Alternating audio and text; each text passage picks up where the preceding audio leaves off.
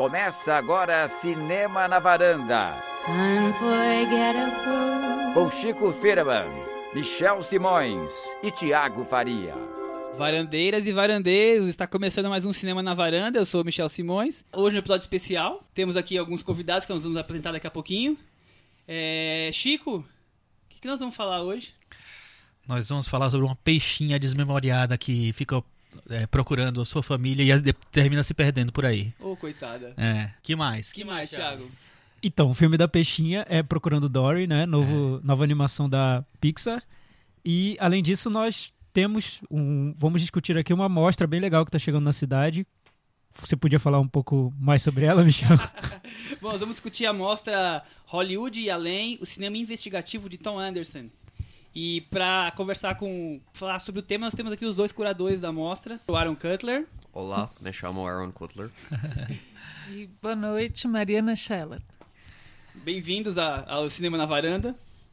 É, mas antes de bater papo, a gente sempre tem um quadro, né, Chico? Especial para começar os programas. Nós temos o Cantinho do Ouvido. Ah, legal. Que bom. O o Chico... Thiago Faria. Isso, o Chico cantou. Eu pensei que ele não cantaria hoje. Pensei que ele ficaria um pouco envergonhado, porque quê, é uma né? edição um pouco mais É séria. igual a gente tá aquelas aqui. crianças que primeiro minutinho fica envergonhado, É, depois se solta. exato. É verdade.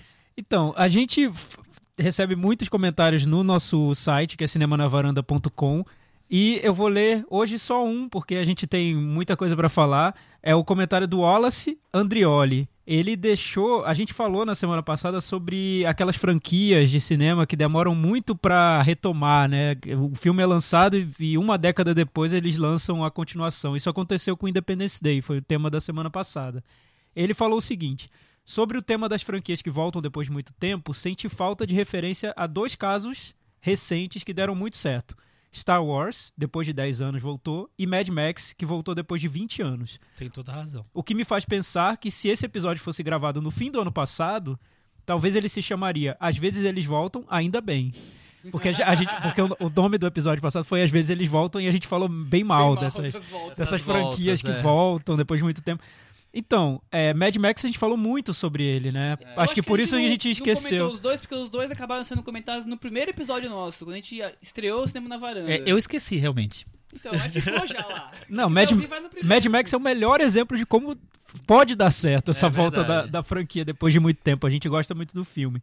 É, e é isso então, o cantinho do ouvinte de hoje. Muito bem. Só lembrando que eu, eu tava vendo assim, esse ano, esse ano, ano que vem, sei lá, um, não sei se esse ano, ano que vem, depois daqui, vai ter uma, uma continuação de Os Incríveis. É, que é sim, de sim. 2004. ou Vai seja, ter- vai com- mais de 10 anos depois. É, é uma 13, franquia 12. tardia também, voltando. Já que nós lembramos aí dos Incríveis, e já que nós falamos de sequências tardias, Procurando Dory é uma sequência tardia. Sim, é, é uma sequência tardia. Ela, ela, tardia. quantos anos se 13 passaram? anos. 13 anos. 13 anos. Desde Procurando Nemo, Exatamente. que é um dos filmes é, mais assim in- influentes, emblemáticos da Pixar, né? Mais amado. mais talvez. amados, mais queridos, né, da, do, do, do estúdio. É, Michel, nós temos a sinopse do Procurando Dory. Sempre tem, né? Vocês É o- adoram que eu falo sinopse? É o melhor momento desse programa é a sinopse do Michel. que mentira. Bom, a sinopse é uma peixinha que sofre com perda de memória recente, quem, quem não conhece a Dory, parte por uma aventura para reencontrar os pais. Simples e direto. Olha. Suas sinopses cada vez mais concisas, né, Michel? curtas. Dá até a É. impressão de que você não quer falar suas sinopses, Ele foi né? Com vergonha, direto Tá. Por quê? A gente quer ouvir as A sinopses. gente só não quer spoiler. Aí eu não consigo já. E hoje, é, o, o legal do, do Cinema na Varanda de hoje é que todo mundo na mesa viu Procurando Dory, inclusive nossos convidados da noite. Então nós vamos pedir pra eles entrarem no, no, no papo com a gente. Viu? Vieram falar sobre Tom Anderson e vou acabar falando sobre É assim. Pixar. É. É assim. E aí, Chico, você que, que adora animaçõs, Adoro. conta pra gente o que você Adore. achou. Ah. Adore. Eu não adore tanto o, o Procurando Dory. Eu achei. é, é, enfim, eu, o que eu acho mais legal do Procurando Nemo é que os personagens são muito simpáticos, né? O, principalmente a Dory. A Dory eu acho que é a personagem mais legal do, do filme.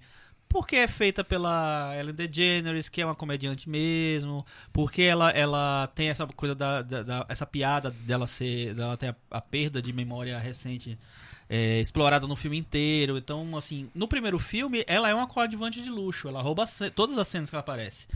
E, é, enfim, né, eu lembro que na época ela, a Ellen DeGeneres ficou até cotada pra concorrer ao Oscar de atriz coadjuvante. Nunca Pela aconteceu- dublagem. Pela dublagem. Nunca aconteceu isso, né? De alguém concorrer pra um performance vocal. Mas enfim, teve essa, essa, esse, isso aí. E aí, assim, 13 anos depois, eu fui com uma certa expectativa porque eu acho Procurando Nemo um filme legal, bem legal, assim. Não é um dos meus favoritos, mas é um, um filme bem legal. E eu achei, assim, legal.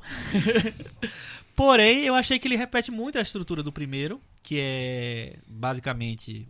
Né, o- Meio o sem criatividade, né? se perde e aí Tem que cruzar o oceano de cruzar novo. o oceano de novo, tem uma busca eh, atrás dele e tal. Achei que é muito repetido, a, a- sinopse é muito parecida com a, a do, do filme original. Pô, passaram 13 anos, podiam ter pensado numa coisa melhor, né? É, parece que eles só copiaram sketches de humor Uhum. pra copiar a mesma história que foi o Procurando Nemo, cruzar o, o- o oceano em busca do um familiar, por acaso é, É, de novo Chi- a mesma é, Chico coisa, e né? Michel, eu queria saber de vocês, e, e hoje, vocês não estão, obviamente não estão vendo o nosso podcast, mas hoje eles estão juntinhos aqui no canto da mesa, tá um É. clima, um- uma amizade assim bonita As de ver. posições estão diferentes, É, tá né? bem Tá, você diferente. quer dizer que tá um clima mais romântico. Tá, tá um clima mais de brother, assim, Entendi. de brome- bromance, né? Bromance. É, o Michel e Chico, qual a relação que vocês têm com Procurando Nemo? Foi um filme que marcou a, a juventude de vocês, adolescência? Vocês gostam muito do filme? Eu já não era nem jovem nem adolescente. Você já era adulto, já tinha uns lançou, né? 30 anos. já. Menos eu, né? Então, É, vocês gostaram do filme quando Eu viram? gostei bastante quando eu vi. Assim, não é um filme que eu acho maravilhoso, realmente, mas, um- mas é uma animação muito, muito co- correta, eu acho. E uma coisa que me impressionou muito, que engraçado que foi no Procurando Nemo que eu percebi isso. É, foi o primeiro filme de animação que eu vi em que tem creditado um diretor de fotografia. Ah, não, não tinha aí, parado pra tinha- pensar era nisso. diretor de fotografia mesmo, não era nada de direção de arte. né? Sa- Sabe o que eu lembro? Sabe que eu lembro que eu achei muito curioso quando lançou Procurando Nemo? Que o diretor do filme é o Andrew Stanton, né? Aham. Ele escreveu vários filmes da, da, da, Aham. da Pixar, o, inclusive Toy Story, eu acho que ele Inclusive tem, ele, ele escreveu. É, e ele dizia na época que uma das referências do Procurando Nemo era o Hayao Miyazaki, diretor japonês que a gente adora e tudo. Ele falava que gostava tanto dos filmes do Miyazaki que ele quis levar para algumas cenas do Procurando Nemo um tom um pouco mais melancólico e mostrar o oceano com um pouco de lirismo e tudo.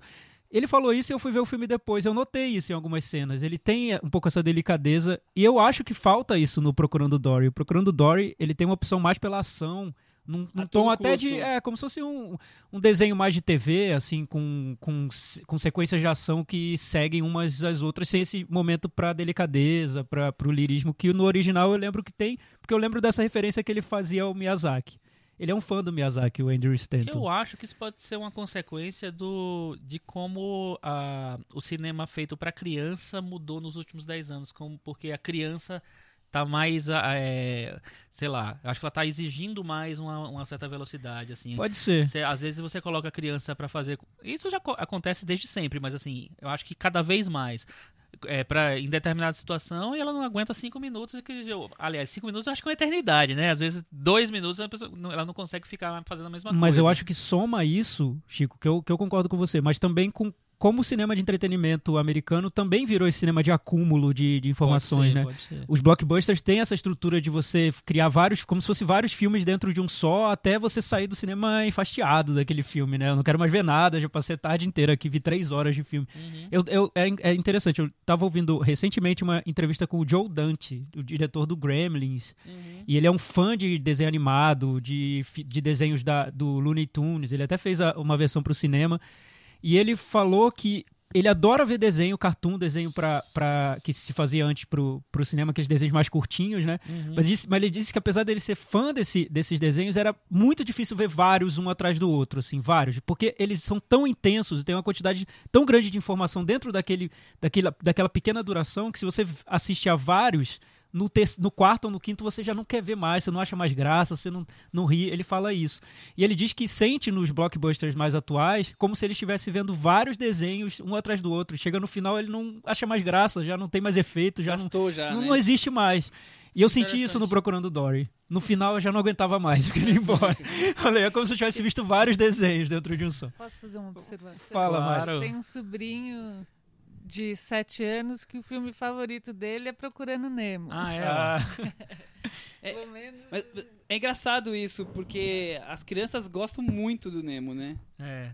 Sim, eu acho que sim. É, eu acho que, que, que uma coisa que a, a Pixar tem que eu acho que é inte- interessante, assim, ela deixa realmente os, os personagens muito apaixonantes, assim, em níveis que você vai e cada um se envolve mais ou menos. Mas eu acho os, os personagens são muito carismáticos, assim. Eu acho que é, a Disney acerta às vezes erra, é, erra em outras, tal, mas a Pixar quase sempre acerta. E um ou outro que eu acho que eles não conseguem ter esse carisma, tal. Então eu acho que o o Nemo é isso, assim. E é um, é um tema universal, né? Que era aquela coisa do, do filho com o pai, né? A busca pelo pai, a busca do pai pelo filho e tal. Então eu acho que é, ele fala muito perto de, de- das pessoas, assim. É, o Procurando Dory é isso, assim. é um- tem uma reprise, né? Tem coisas muito fofas no filme, muito bonitas no filme, mas não, não acho que é. Que fico- não ficou marcante pra mim. ah, eu acho que o Aaron quer falar. É, pode falar. Uh, vocês estão me pensando em várias coisas. Desculpe pelo meu sotaque, às vezes meu português. Uh, sou norte-americano, talvez seja óbvio. Uh, Dá, dá pra perceber com certeza. tá. Os desenhos de Warner Brothers têm duração de 7 minutos cada um. Isso faz... Isso é bem diferente do que um longa de 90 minutos. O ritmo, né? Isso, isso. E pode ter um filme de ação em 7 minutos e funciona de um jeito diferente do que um longa de 90 minutos. E acho que principalmente Procurando Dory é um filme de ação, mais do que uma comédia ou um drama, é um filme de ação, consequência por sequência. E a influência de Miyazaki é interessante enquanto isso, porque o John Lasseter, que também é um dos fundadores de Pixar, sempre fala sobre a influência de Studio Ghibli sobre ele. E você pode perceber este tom melancólico, este foco nos personagens nos outros filmes de Pixar, que também está faltando neste filme. O que me incomodou enquanto uh, o Procurando Dory é uma falha no conceito do filme, uma inconsistência. A personagem principal, Dory, tem essa perda de memória. Mas a maioria da sua conexão emocional com este filme vem de suas memórias de um filme anterior. Você pode lembrar coisas que ela não pode lembrar. Então, você está colocado em uma posição superior a ela desde o começo. E até isso, a perda de memória dela é seletiva. Ela não esquece o nome dela. Ela não esquece as ligações que ela tem com Marlon e Nemo. Antigas ou recentes. Né? Isso. Isso, ela lembra que ela tem pais. Então, ela esquece. Não não está deixado claro o que ela esquece e o que ela lembra. E o filme vai quebrando as suas próprias regras. É, O- o isso, isso, isso me incomodou usa, usa bastante. seu, a seu critério. É, esse- isso me incomodou artifício, bastante. né? É uma perda de memória conveniente pro roteiro, né? É, conveniente pra narrativa. E Isso pra mim foi. Aliás, eu pensei nisso o filme inteiro. Foi, foi bom ele ter dito, porque eu É, queria ter dito eu acho também. bem interessante também, mas, mas eu, eu acho que a, a justificativa eu acho que eles dão é que é a perda de memória recente. Ela, ela não lembra agora, ela lembra de coisas mais Então, antigas, Chico, mas, mas, Mas você, lembra de mas você pessoas, imagina, mas é, você é. imagina você per- a perda de memória recente. É uma regra do filme. O filme te dá essa regra no, no início. É, Aham. Essa personagem não lembra do que aconteceu naquele momento com ela. Ela esquece Aham. rapidamente. Só que ela esquece algumas coisas e, E outras não. ficam. E outras ficam, e outras ficam o filme inteiro com ela. Ela não É, esquece isso é verdade, é. Então, assim, é. é Dez muito- anos, é- né, Eu acho, eu acho um problema. Ainda mais quando um filme que usa esse argumento de. Vamos agora falar sobre uma personagem que tem uma perda de memória. Vamos trazer esse tema da, do, enfim, do, de como a pessoa lida com uma deficiência e como existe essa, essa angústia. Mas aí você quebra essa regra durante o filme, não sei. bel Me incomodou prazer. muito. E os flashbacks que ela tem são de- do passado, né? Não é, da, não é uma perda, é uma perda de memória que ela recupera, mas de eventos passados, né? Não do passado imediato. Ou seja, É. ela no início do filme ela não lembra dos pais também, né? É. É, Eles quebram a regra, né? Ela tem perda de memória. Não importa se é recente, se é antiga, eles brincam com E, isso como e- eles e o engraçado, como eles mas o engraçado foi que quando começou o filme, eu pensei, vai ser muito curioso saber como eles vão trabalhar com a perda de memória da personagem, porque tem que ser muito engenhoso. O, a, a trama tem que ser engenhosa, É a por narrativa. i- É por isso que eu acho que o filme tem, tem esse defeito. Ele, assim, ele, ele podia ser muito melhor tra- eh, trabalhado. Assim. Seria mais desafiador e talvez não Seria, fosse tão fácil. seria, seria Um- muito mais fácil desafiador. enquanto animação, um filme em que tem a criança. Mas, mas aí como- eu vejo que é um ponto positivo que ele conseguiu trazer esses fluxos de memória com coisas que se interligavam a momentos que estavam guardados, como se fosse numa gaveta escondida. Ela vê tal coisa que puxa a memória muito antiga que estava lá arquivada. Mas, mas você não acha um que o filme, formato. mas você não acha que o filme puxa essa gaveta quando ele Não, bem é, é o bel prazer. É, é- o interesse qualquer. É, meu interesse usar isso agora, ela vai lembrar. Não é mais meu interesse, então ela vai esquecer. Quer dizer, eles vão usando e abusando como quiserem. Eu, eu acho que, pra mim, esse filme mostra, acima de tudo, que a- a Pixar sabe criar personagens coadjuvantes que às vezes são tão, tão ou mais interessantes quanto o, o principal e roubam a cena. A Dory roubava a cena no primeiro filme, nesse tem outros que roubam a cena É, da o- própria o Dory. povo. Pois é. Aham. Então eu não sei, eu, eu tava pensando nisso, se a Dory merecia um filme como protagonista ou se ela já é uma ótima coadjuvante e cumpre o papel dela como coadjuvante num filme. Não sei. Eu acho que levar essa personagem como protagonista faz com que ela ela, per, ela perca um pouco esse, esse sentido. que- É Essa, que ela essa- ficou essa maior graça, que o Nemo esse no charme final das dela. É, contas, né? Não sei. No me primeiro filme ficou um maior que o Nemo. Aí É. ela acabou. E achei até essa- um pouco irritante a, a personagem, a repetição da personagem no filme inteiro. Não sei se como coadjuvante ela Sim. funcionaria Outra melhor. coisa que me incomodou muito, é claro, é uma animação é pra criança, cheia de fantasia, mas eu achei que eles extrapolaram na dose de fantasia. O povo que é, é um spoilerzinho, mas ele que se desde o começo do filme já aparece, ele se traveste do que ele quiser, ele vira um Um camaleão. um camaleão, né? Quer dizer, uma coisa mágica, ao, ao bel prazer do roteiro para as coisas poderem acontecer como o roteiro pensou, né? É. É muito fácil usar Nesse esse ponto, artifício. nesse ponto eu até, até ah, acho interessante. Como ele o vira filme uma vai, o filme parede, vai um ficando, ferro, ele vira tudo. É, o filme vai ficando muito, cada vez mais fantasioso e le- leva o espectador com ele. Isso, isso eu acho sempre bom, É, acho eu sempre acho interessante. licença poética, eu não acho, É. não, não me incomoda não, mas enfim, se aí for realmente analisar a coerência, aí, Não existe. É, Agora, a Mariana complexo. falou uma coisa antes da gente começar a gravar que eu queria que ela desenvolvesse de novo, que é o excesso de doçura em alguns personagens e se isso não não tá extrapolando. Conta pra gente o que, que você...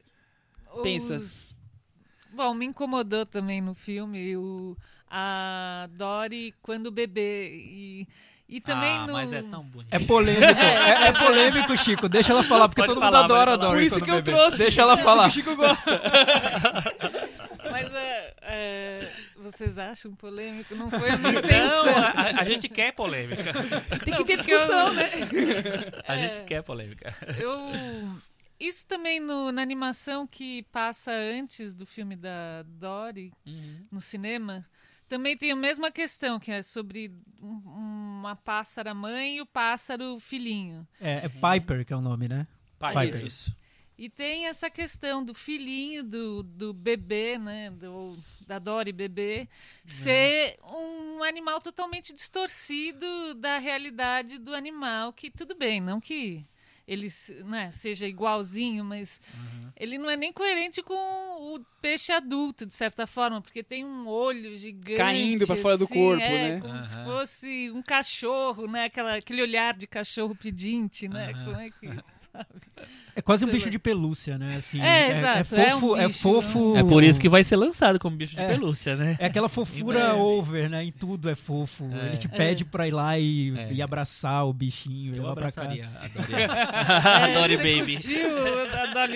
Eu, Baby? eu admito que eu achei um pouco, ah, um pouco irritante, mas tudo bem. Mas é o excesso de fofura. Não, que eu, acho que é uma concordo. maneira de você sedu... é uma maneira barata de você seduzir, na minha opinião, sabe? E, e também é muito dramático aquele início, né? Que ela se perde dos pais. Aquilo eu acho que eu chorei, eu confesso. né? A verdade veio à tona. eu choro por tudo também, mas por- Apareceu a Dory lá pequenininha e ai meu Deus do céu, não. Chorando. É, e os pais, nossa, que coisa terrível. Que problema, né? Pra uma peixinha. Então, mas falando sobre forçação de barra da, da Pixar, né? Eu, eu queria trazer esse assunto pra vocês. É, a gente vai falar um pouco Essa é a agora. verdadeira a gente- polêmica. A gente vai falar um pouco a- agora sobre a Pixar, os filmes favoritos, de- nossos filmes preferidos do, do estúdio e tudo. É, um a- as marcas hoje da Pixar, quando a gente pensa no filme da, da, da Pixar, a gente pensa no filme que vai fazer você chorar. Virou Marca Virou registrada. uma marca registrada. Vocês acham que isso tá vindo naturalmente nos filmes ou existe uma tentativa de fazer valer essa marca registrada? Fazer você chorar no cinema? Tô pensando se eu concordo que fazer Michel. você chorar. Eu, eu acho que vem uma forçação de barra aí, e eu acho que tá muito ligada à chegada da Disney, a Disney comprando a Pixar. mudou um pouco o perfil dos filmes. É, vive um dilema, eu acho, porque tem o, a criatividade que a gente viu na Pixar sozinha e o mundo Disney que a gente conhece de fantasia e draminha, que e essa coisa vai chocando e alguns filmes já não estão funcionando tão bem quanto os, os anteriores funcionavam, porque vive nesse, nesses dois mundos. Aí tanto que eu acho que dos últimos cinco, seis filmes, só o Divertidamente foi um filme realmente que chamou atenção, que foi diferente. Os restos é mais o Bom Dinossauro, esse daqui é bem morninho, assim. Não é muito relevante. É. Pensando ainda. Como diria o Faustão, quem sabe faz ao vivo. Não, é assim. É eu porque, é eu porque a- eu Chico, acho é que- só, só, só, só dizendo porque eu fiz a Ah. pergunta, porque me incomoda um pouco, eu começo a notar uma fórmula Pixar, assim. É, até para você identificar no mercado o que seria um filme da, da Pixar, né? Eu acho que teve uma fase do estúdio que eles eram, eles se arriscavam mais e buscavam formatos diferentes. Hoje eu vejo filmes um pouco acomodados num, num, num certo Eu formato. acho que essa- é, o que o Michel falou tem a ver. Essa entrada da Disney de uma maneira mais brutal, assim. é, eu acho que tem, tem tudo a ver, assim, porque é justamente quando os filmes começaram a ficar menos interessantes, né?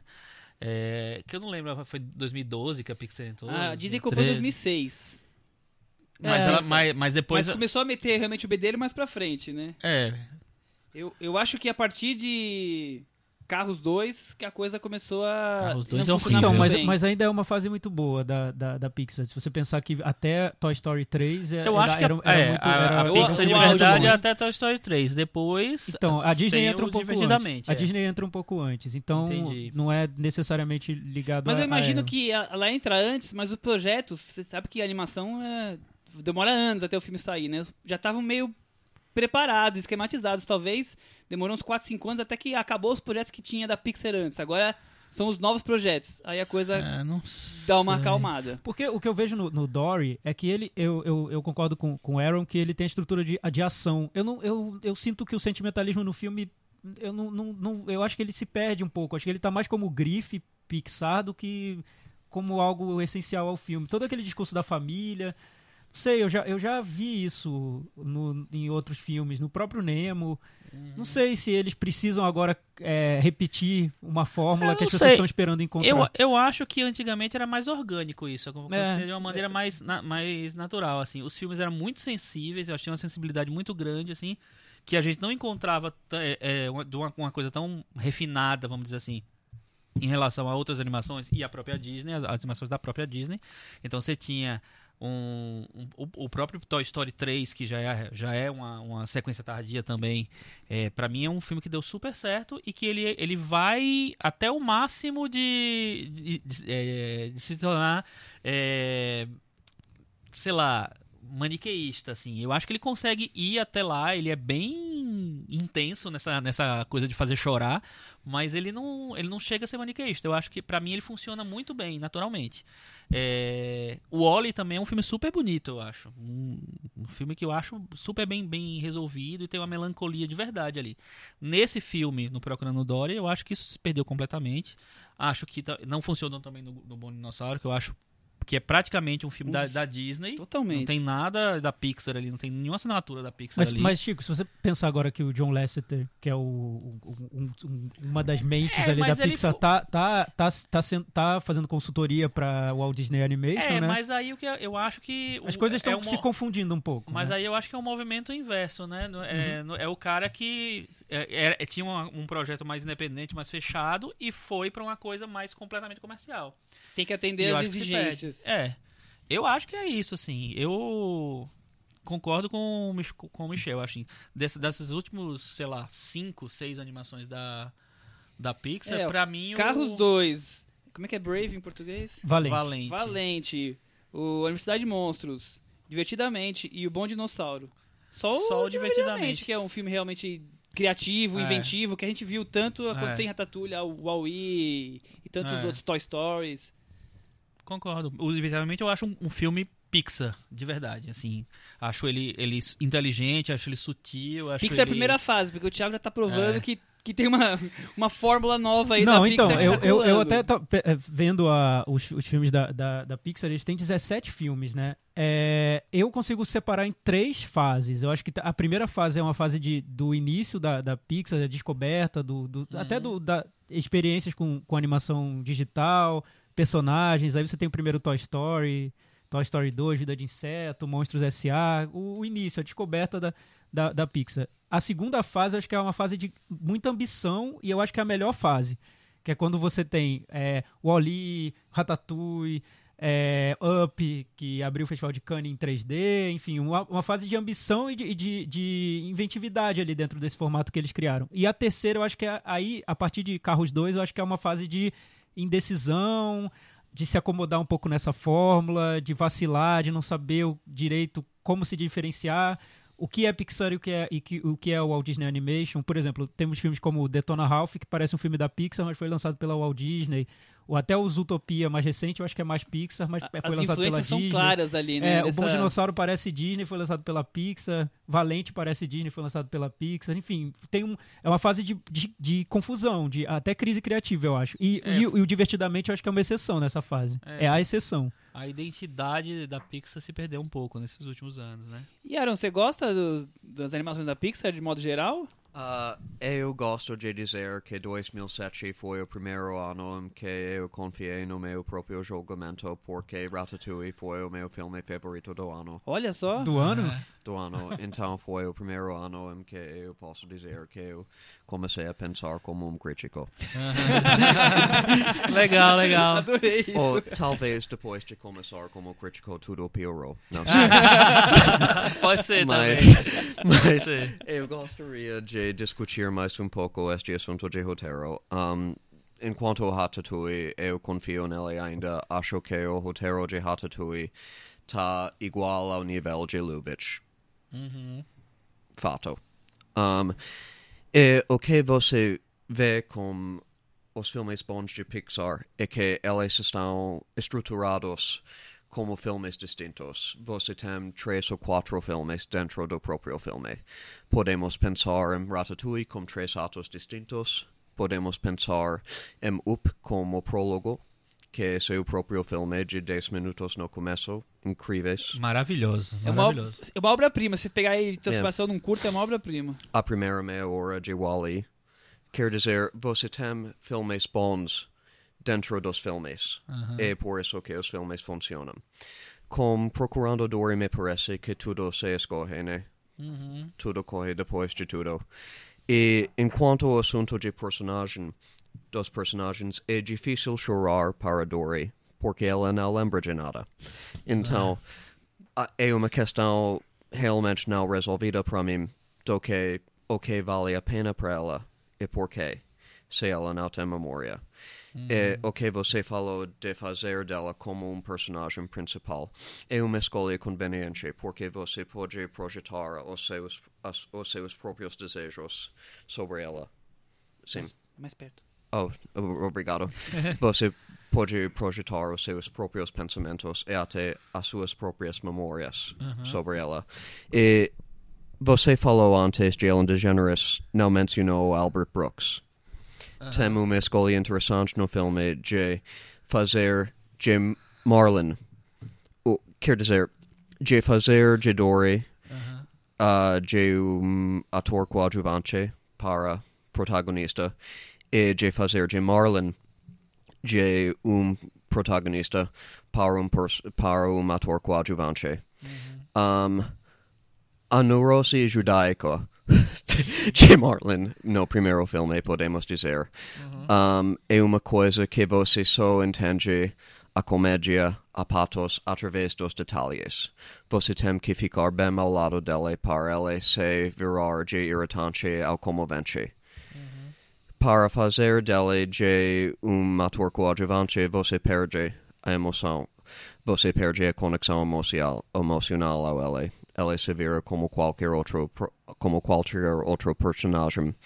E isso eu acho é uma escolha, de certa maneira, de marketing. Porque, Total, sem sim. dúvida.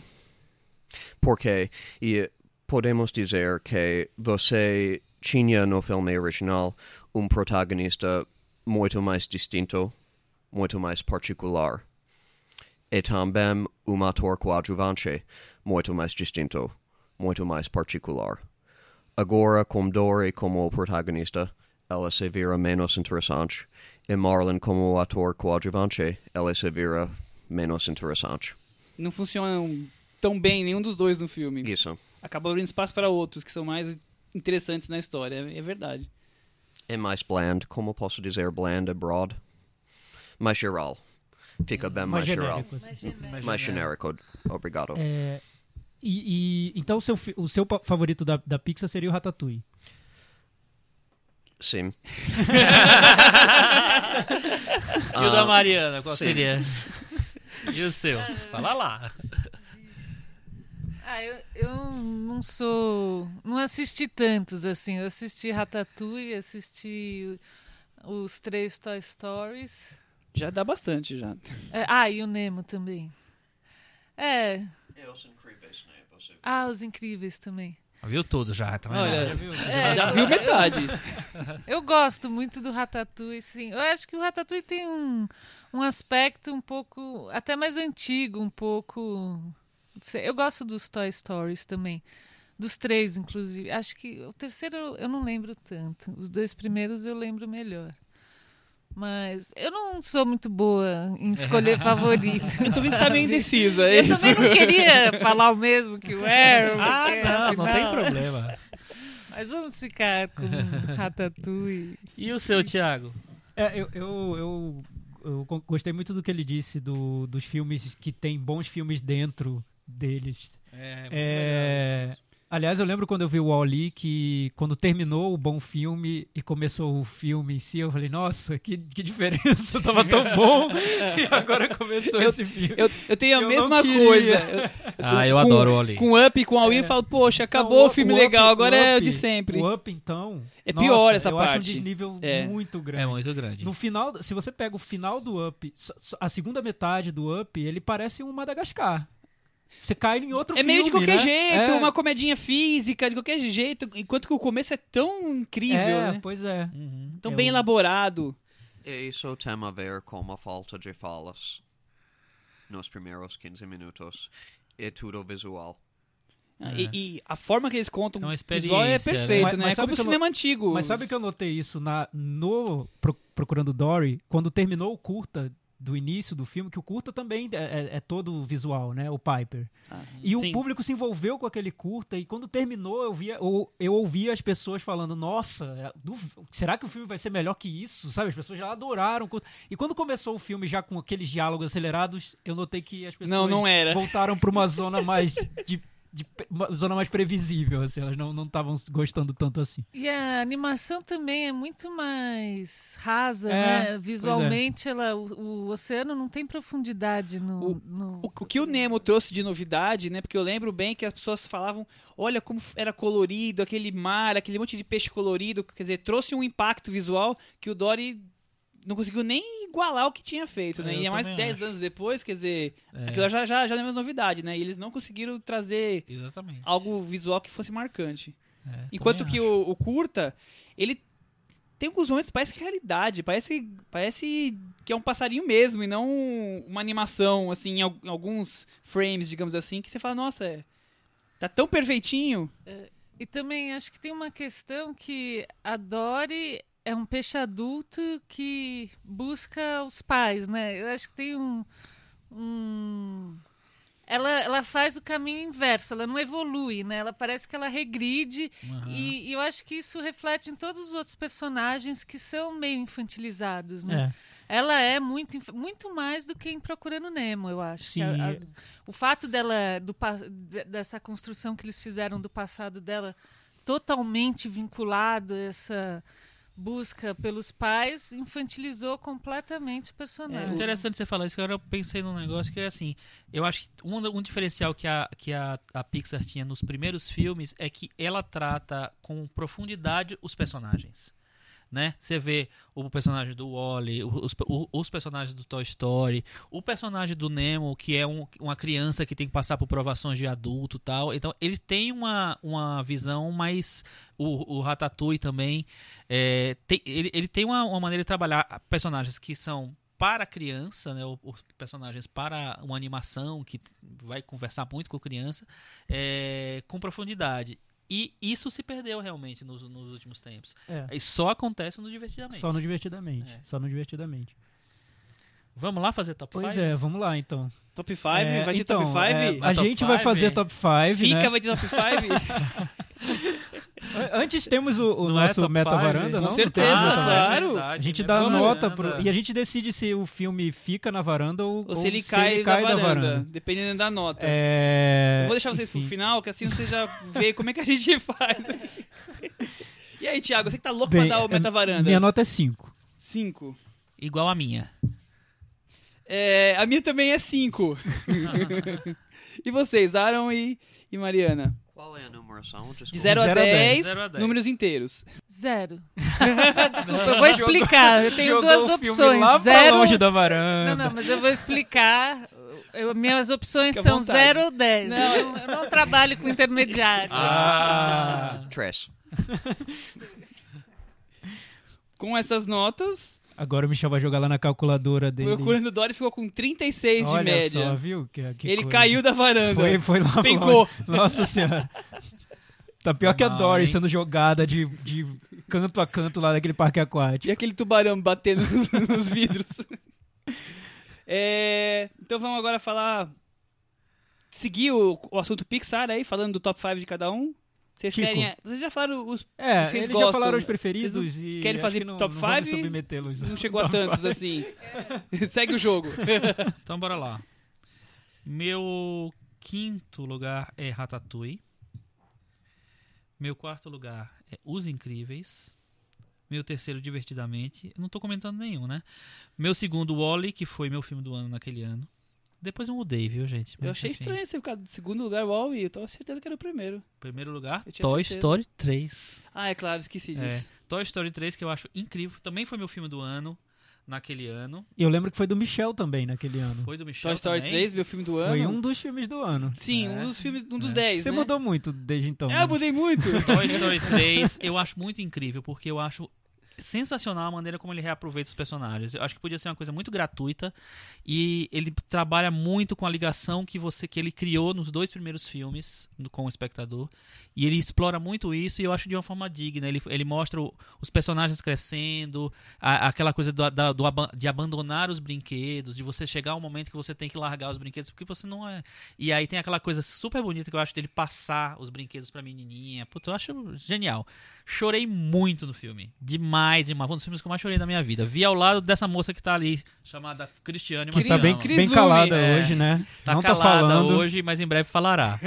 Tá, é, eu, vou, eu vou falar a minha, tá, Michel? Rapidinho. Manda bala. É, eu misturei filmes das que eu considero as duas primeiras fases da Pixar. A mais Pode usar as três inocente, fases, a ma- pode não, botar não. Bom Ah, ah, ah, sim, tem, tem a terceira, tem um da terceira fase. Rapidinho, então. É, quinto lugar, Monstros S.A. É, quarto lugar, Wall-E. O, em terceiro lugar, Divertidamente. Em segundo, Toy Story 2. Tá, Chico? Ah, eu tenho que admitir que eu não chorei no Toy Story 3. Porque você é insensível. Eu saí do cinema, todo mundo, nossa, chorei meus óculos 3D cheios de água. É, não, não rolou. Nossa, eu ficava. se- ah, Acho que eu nunca tive essa eu relação. mordia a minha mandíbula pra não chorar tanto, cara. É um negócio É. horrível. Enfim, e o primeiro o Ratatouille, que é o meu preferido. E, e é bom saber que o Brad Bird, o diretor do Ratatouille, vai voltar para dirigir Os Incríveis 2, um É. dos próximos lançamentos da, da Pixar.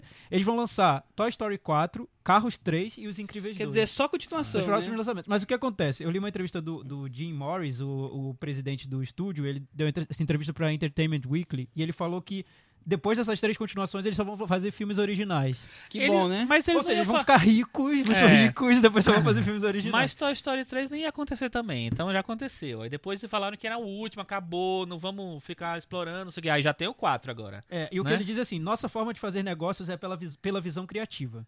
Não fazemos sequência até que o diretor da história original tenha uma ideia que todos gostem. Ah, isso. tá bom, é, viu? tipo Carros 2, É, que saiu aquela é, coisa todos go- todos horrorosa. gostaram. Pois é, Fazer o enfim. quê? E a Michel, Pixar seu- comprou. A Disney comprou a Pixar só porque queria fazer as continuações que a Pixar não queria, né? É. E- Michel, seu top 5. Vamos lá, meu top 5. É, o quinto lugar, Wall-E. Quarto, Ratatouille. Terceiro lugar, Toy Story. O primeiro. Segundo lugar, o Toy Story 3. E o meu favorito foi o filme que a gente quase não falou aqui. Eu não ajudei também, que eu quase não falei dele, mas é o primeiro filme que eu vi da Pixar e assim, eu fiquei encantado, é super divertido, talvez seja bem menos criativo que os demais, mas eu fiquei sempre tive uma memória muito boa dele, que é o Monstro S.A. Ah, tá na minha lista. Eu acho bem bom esse filme. E aquela sequência das portas, eu acho muito Sensacional. E, e eu acho que ele, ele depois foi muito copiado na fórmula. Tanto a Pixar quanto outros estúdios copiaram muito a fórmula de ter um personagem mais bravo, outro personagem ultra engraçado e um fofinho. Abu! Abu, exatamente. Abu! Que depois se repete em Área do Gelo, se repete em Procurando Nemo, vai se repetindo em vários e várias outras animações. Eu achei que ele tinha. Monstros um- S.A. que também rendeu uma continuação bem, Bem ruinzinha. capenga, né? Universidade Monstros. Mas enfim. É isso sobre a Pixar, então? Sobre a Pixar é isso. Acabou Viramos a página. doce? Agora vamos falar de Tom Anderson. Vamos Isso lá. aí, vamos... É... Bom, eu vou dar aqui a parte da divulgação e depois vocês, por favor, me ajudem. A mostra Tom Anderson vai passar no Centro Cultural São Paulo, na Vergueiro, aqui em São Paulo. Hollywood e Além, o cinema investigativo de Tom Anderson. Entre os dias 8 e 17 de julho, vai ter a presença do diretor e sua esposa. E, Aaron, por favor, conta um pouquinho pra quem nunca ouviu falar de Tom Anderson. Quem é Tom Anderson? Como ele chegou no Brasil? Como ele ficou conhecido? Por que vocês tiveram a ideia de trazer? Vou começar, eh, Mariana, você vai me ajudar, né? Que bom. Ah, bom, o Tom Anderson é um cineasta norte-americano com 73 anos de idade. Ele faz documentários e também é professor de cinema. Desde 1987, ele dá aulas na California Institute of the Arts, ou CalArts, em Los Angeles. E também ele é um crítico de cinema ótimo. ah, publicou em revistas como Film Comment, uh, Cinemascope, vários lugares importantes em inglês. Um, e ele sempre tem um olhar muito interessado em mostrar as coisas que não são mostradas e que devem ser mostradas, que têm que ser mostradas, que estão sendo esquecidos ao longo do tempo.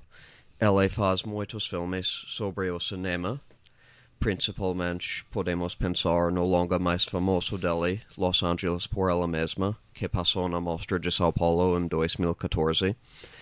E outros filmes também, como Hollywood Vermelha, Edward Muibert's O Praxógrafo, Juke Passagens dos filmes de Spencer Williams e várias outras obras, tratando de filmes de ficção em uma maneira analítica em que você vê e você entende a qualidade documental de sociedades, prédios, estilos da vida que estão sendo esquecidos e que temos que valorizar ainda porque temos que valorizar o, tra o trabalho de pessoas. Quando o filme Los Angeles por ela mesma passou durante a mostra em São Paulo, nós ouvimos de vários membros da audiência é, diz- dizerem que tinham que fazer um filme igual sobre São Paulo. Então, eu acho que ele manifestou um desejo, é, porque ele mostra como Hollywood, em Los Angeles por ela mesma, ele mostra como Hollywood abomina Los Angeles, a cidade de Los Angeles, como distrata em vários aspectos é, a cidade de Los Angeles. E eu acho que isso, é, sei lá, gerou uma empatia com a audiência em relação a São Paulo, como São Paulo é vista. Mostrar a cidade de São Paulo da forma com que ele mostra Los Angeles. Olha, eu acho que isso. Eu, eu, eu não sou de São Paulo, eu, eu nasci no Rio de Janeiro. Eu acho que em relação ao Rio de Janeiro é ainda mais forte, porque o cinema brasileiro tem uma ligação com o Rio, que ou ele mostra o lado da favela, mas de um jeito que muitas vezes não tem nada a ver com a favela em si, que a gente vê na, na realidade, ou ele mostra um lado mais turístico, da Bossa Nova, da praia, de Copacabana. Esse Los Angeles por ela mesma, visto do Rio, feito no Rio de Janeiro, me interessaria muito. Eu acho que seria super interessante chamar o Tom, Anderson pra fazer. Fica a ideia, Rio de Janeiro por seria ela o mais mesma. adequado, um documentarista carioca que fizesse um filme parecido. Eu vi o Los Angeles por ela mesma e eu acho um filme extraordinário, um documentário que eu, eu acho que vai muito além do que a gente espera de um documentário. É um ensaio crítico dos, dos É, eu- melhores que eu vi. Mais ricos é, possível, é, né? impressionante como ele mostra pra gente, principalmente é, pra quem, pra quem é de Los Angeles, talvez não seja tão tão chocante essa diferença, porque as pessoas estão vivendo aquela realidade. Mas para quem é de fora e viu Los Angeles tanto no cinema, conhecer esse outro lado do, do lugar é, é fantástico. Me impressionou muito. É, e eu acho que é um Acho que é bom contextualizar um pouquinho o, o Los Angeles pela mesma antes que- Tem- que quem não tem- viu, tem sinopse do. Michel. Não, Tem não tem sinopse, não tem sinopse. Ah, não tem Michel. sinopse. Pô, Michel, não pode. Mas é, vocês me corrijam, mas é basicamente fi- filme de colagens de outros filmes, novos ou, ou antigos, ou antigos ou antiquíssimos, digamos assim, né?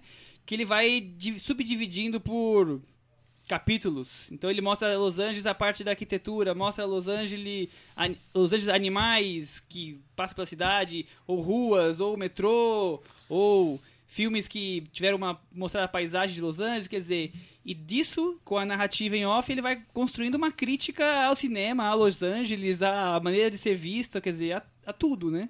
É, E também são intercalados ao longo do filme imagens da cidade atual e as inferências às intervenções de Hollywood na cidade atual. É, e também ele mostra. é, tem uma sessão sobre os filmes que ele é, que valorizam a cidade, que são os filmes de caminhada, né? São filmes é, marginais não é um, um tema, mas são mais é, também não alternativos. mas- Podemos dizer alternativos no, no sentido em que oficialmente para muitos anos eles não existiam. Foram filmes feitos com baixo orçamento e sem distribuição praticamente que não foram vistos para muitas pessoas. Inclusive o filme de Tom ajudou bastante a reputação destes filmes como o, Matador de Ovelhas de Charles Burnett, que passou em 2012 uh, aqui dentro do Indie Festival, e vários colegas dele, inclusive Bless Their Little Hearts de Billy Woodbury, que também é um cineasta representado na mostra.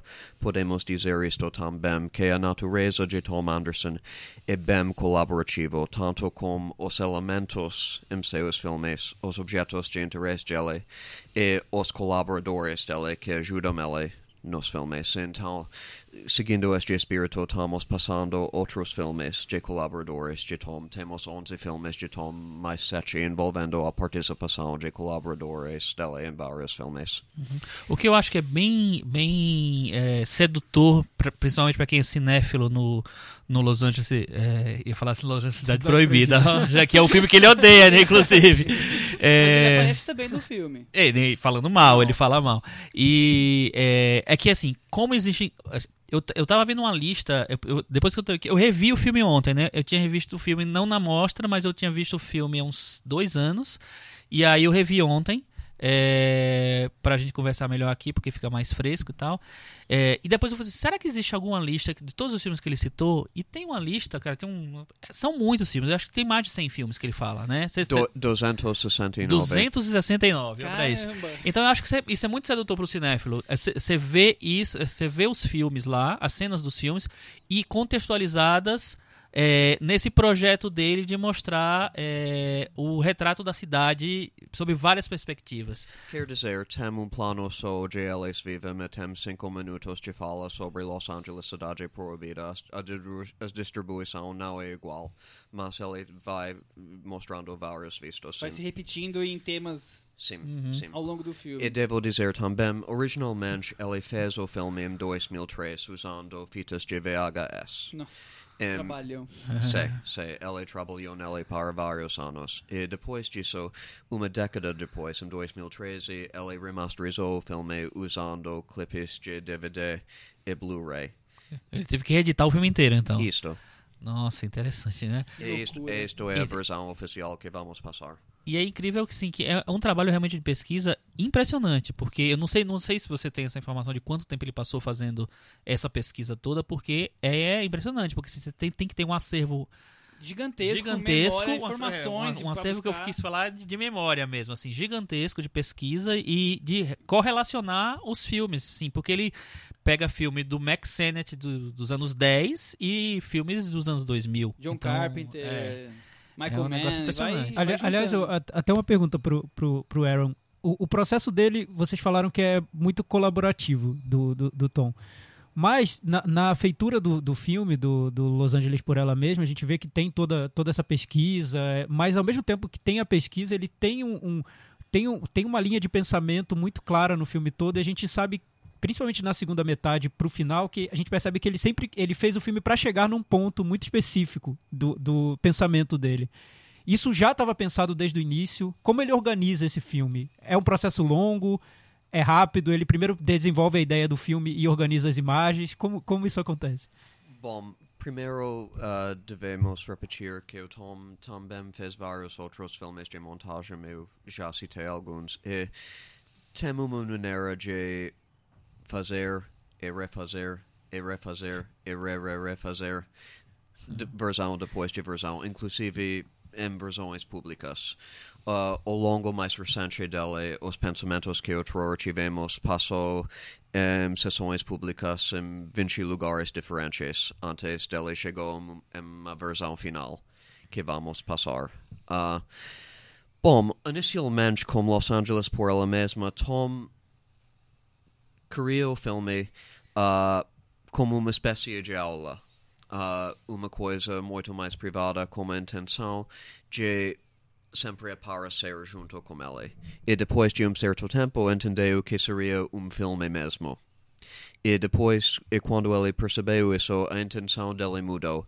Inclusive para fazer um filme longo e de quase três horas, mas em uma espécie de sessão dupla. Quer dizer, uma metade do filme em que, que essencialmente trata da ideia da cidade como uh, objeto. Tem 90 minutos mais ou menos, e a segunda metade que trata do filme como tema tem mais ou menos 80 minutos. Então, na verdade, é um filme dois filmes e muitos filmes. E chegou muito tempo para fazer isto, até ele provavelmente não poderia dizer quanto tempo levou. Impossível, né? A vida, né? Porque pra, pra, é, tudo que ele coloca ali é tudo a experiência cinéfila dele também, É. né? De, de- E- dos anos e todos. dá pra ver as, as tendências ali, né, dele. É, é- é nítido que tem alguns tipos de filme que ele gosta e ele acaba se repetindo. É. Tanto no curta do. Eu não vou lembrar o nome do ator que ele faz Tony três, Long. To- a trilogia de Tony Longo, que é um curta Tony Long, que é um curta com três, Uhum. ce- três sequências de filmes do Tony Longo em Uhum. papéis parecidos. Quanto no, no- os- alguns dos diretores que se repetem no Lo- Los Angeles por ela mesma, né? É. Tem um, tem um quê ali de você sabe um pouco do que ele gosta, ou do que ele gosta de, de como Los Angeles está sendo retratada por esses diretores. Eu acho inte- interessante como tem umas coisas que ele joga no filme, umas informações que a gente às vezes não percebe, né? Eu não- nu- nunca tinha me tocado que o único filme que o Hitchcock faz que se passa em Los Angeles, qual é mesmo? Saboteur. É, que, e é só, uma, só o começo, né? Só a abertura do filme. Ele nunca fez filme em Los Angeles, ele fez vários em São Francisco. É, então, eu acho que a- essa reclamação dele de que Los Angeles é meio deixada pra, Esquecidinha. pra, pra lá como segunda coisa, e, tipo, é, não é o foco principal dos cineastas, tem um pouco a ver mesmo, assim. Eu, eu vi uns três ou quatro dele até agora, quero terminar, completar agora na mostra, mas eu gostei muito do Get Out of the Car, que dialoga muito com Los Angeles por ela mesma, mas é, eu achei muito curioso, porque basicamente também são colagens de sinais, placas, pinturas de parede, e ele conta a história de Los Angeles ou a modificações da cidade de Los Angeles, assim, com planos simples de placas, de, de muros e terrenos baldios, quer dizer, é, do simples ele faz uma, uma narrativa toda super elaborada. Bom, Get Out of the Car é um filme de 2010, um curta, uma média de 35 minutos, que foi o primeiro filme que ele fez depois de Los Angeles por ela mesma. O Tom tem estes intervalos na carreira dele de 7 anos, 5 anos, 20 anos, e foi somente nos últimos 5 anos que a produção dele acrescentou. Um, então, ela se chama Los Angeles por ela mesma como uma sinfonia da cidade em reverso, porque ela sempre vai mostrando ao longo do filme a maneira em que a cidade é tratada. Então, ela queria que o Get Out of the Car seja uma sinfonia da cidade. Muito legal. Entendi. O, eu, eu assisti também o Edward Mybridge, né? Edward. Muybridge, o É o praxógrafo. primeiro filme dele. Engraçado que eu não sabia. O que ele- primeiro longa. É, É, desculpa, primeiro eu não longa. sabia que ele tinha que ele tinha feito esse filme e eu te, eu, eu sou meio obcecado pelo Edward. Não, obcecado foi bem forte, na verdade. Você é interessado Mas eu sou muito ele. interessado porque assim, o- o- a primeira coisa que se considera um filme é justamente a, a- aquela sequência do, do- dos cavalos, do homem em cima do cavalo do Edward Muybridge, que era um fotógrafo que fez, é, é, começou a desenvolver essa técnica de, de colocar movimento nas fotos, né, tirando várias fotos em sequência e tal. E eu achei a história dele é fascinante, né? É incrível. É um, um personagem que, além do, do, do trabalho que ele fez né, e de como ele, ele trouxe uma. a- a- ele inau- inaugura talvez a, a, a linguagem do cinema, assim, ainda sem ser cinema. É, ele tem uma história de vida sensacional, impressionante, assim. Fiquei embasbacado, adorei esse filme. É, um aspecto interessante do filme também é que, que ele, ou do Muybridge, é que ele, ante, é, ele antecipa a velocidade moderna do cinema em Uhum. anos, né? Em mais de 10 anos. Os 24 quadros por Aham, segundo é. é uma velocidade que existe na estrutura do Muybridge. Aham, E o Tom Anderson, ele explica isso no filme, né? Exatamente. é. Ele explica. ah, ele explica o movimento que o Muybridge. Que a gente também não sabe até que ponto ele tinha consciência Idealizado. desse movimento, né? Mas, mas como ele estruturou, né? Uhum. É um documentário, é o a primeiro que ele fez, né? Assim, é um documentário mais clássico em relação ao- aos filmes que ele fez depois, a estrutura, a- ao trabalho de colagem, assim, é mais, é mais clássico, mas eu acho fundamental, assim, assistir para quem, quem se interessa por história do cinema, assim. Então, obrigado. Eu fico feliz que você gostou. E temos uma restauração neste filme que vai passar. Ah, o filme foi feito originalmente como filme de mestrado de Tom ah, no UCLA, Universidade da, Califórnia, Los Angeles. Ele fez em 16mm porque ele não tinha dinheiro para fazer em 35. E fez na melhor maneira possível para ele na época, mas depois de um certo tempo o filme ficou sendo não bem preservado e ficou arruinada as cópias. E em 2013 também o filme foi restaurado eh, em 35 ah, com todos os, como posso dizer, chintins com todas as cores desejadas para Muybridge, ah, voltadas para, os, para as versões originais. E vamos passar esta restauração em DCP. Ah, legal. Esta restauração foi feita pelo Ross Lipman, ah, que foi para vários anos o restaurador principal no UCLA Film and Television Archive. Ele restaurou muitos filmes de John Cassavetes, de Charles Burnett, de Kenneth Anger e várias outras pessoas. E vamos passar na mostra o primeiro longa dele, que é um documentário sobre o primeiro e único filme do Samuel Beckett. Ah, É, sim, Ah, é uma restauração que vamos passar de filme, um filme de 65, de 20 é. minutos, que é o único filme de Samuel Beckett. E o filme de Ross se chama Not Film, ah, que de legal. duas horas. Aham.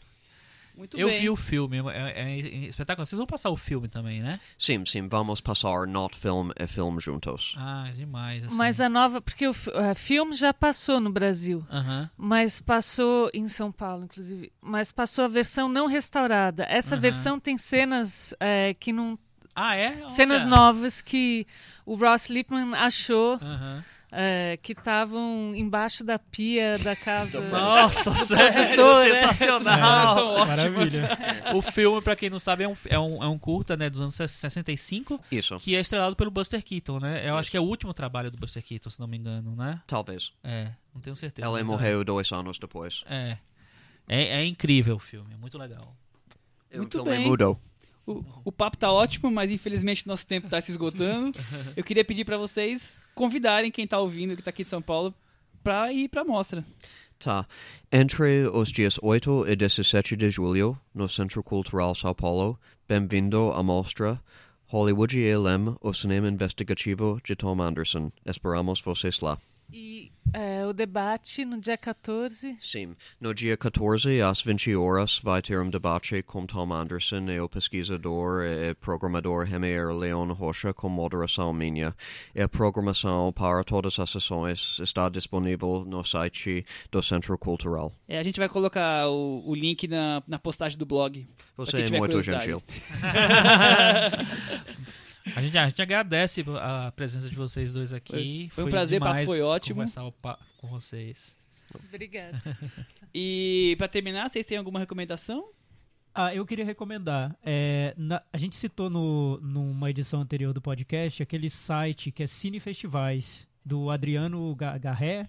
Sim. Eu ainda não sei como Ele pronunciar ele o não contou dele, pra gente como é infelizmente, ele pronuncia o não nome contou, eu dele. não vou É, saber. Não. É, Lá no, no site dele, ele fez uma entrevista com o João Moreira Salles vi. sobre o filme Um Dia na Vida, do Eduardo Coutinho, que é um filme que eu acho maravilhoso.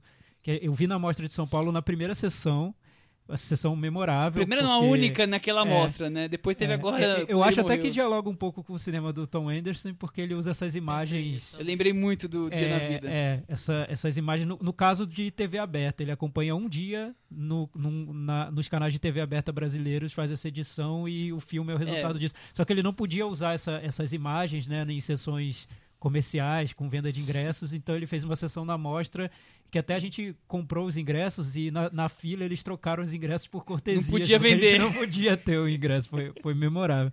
Então, tem essa entrevista com o João Moreira Salles, muito legal. Adorei, muito boa. Vale checar no blog, no site Cine Festivais. Essa é a minha indicação. Muito bem.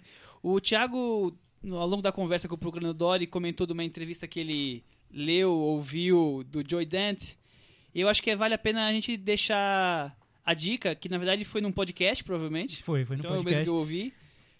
Foi no O- podcast chamado WTF, que é. uh, What the What the fuck? E é uma edição com o Joe Dante e com o John Carpenter. É uma- é- As duas entrevistas Nossa, são muito legais. sensacional. É ótimo, são É duas ótimo. horas de conversa assim, Nossa, ótimo com eles.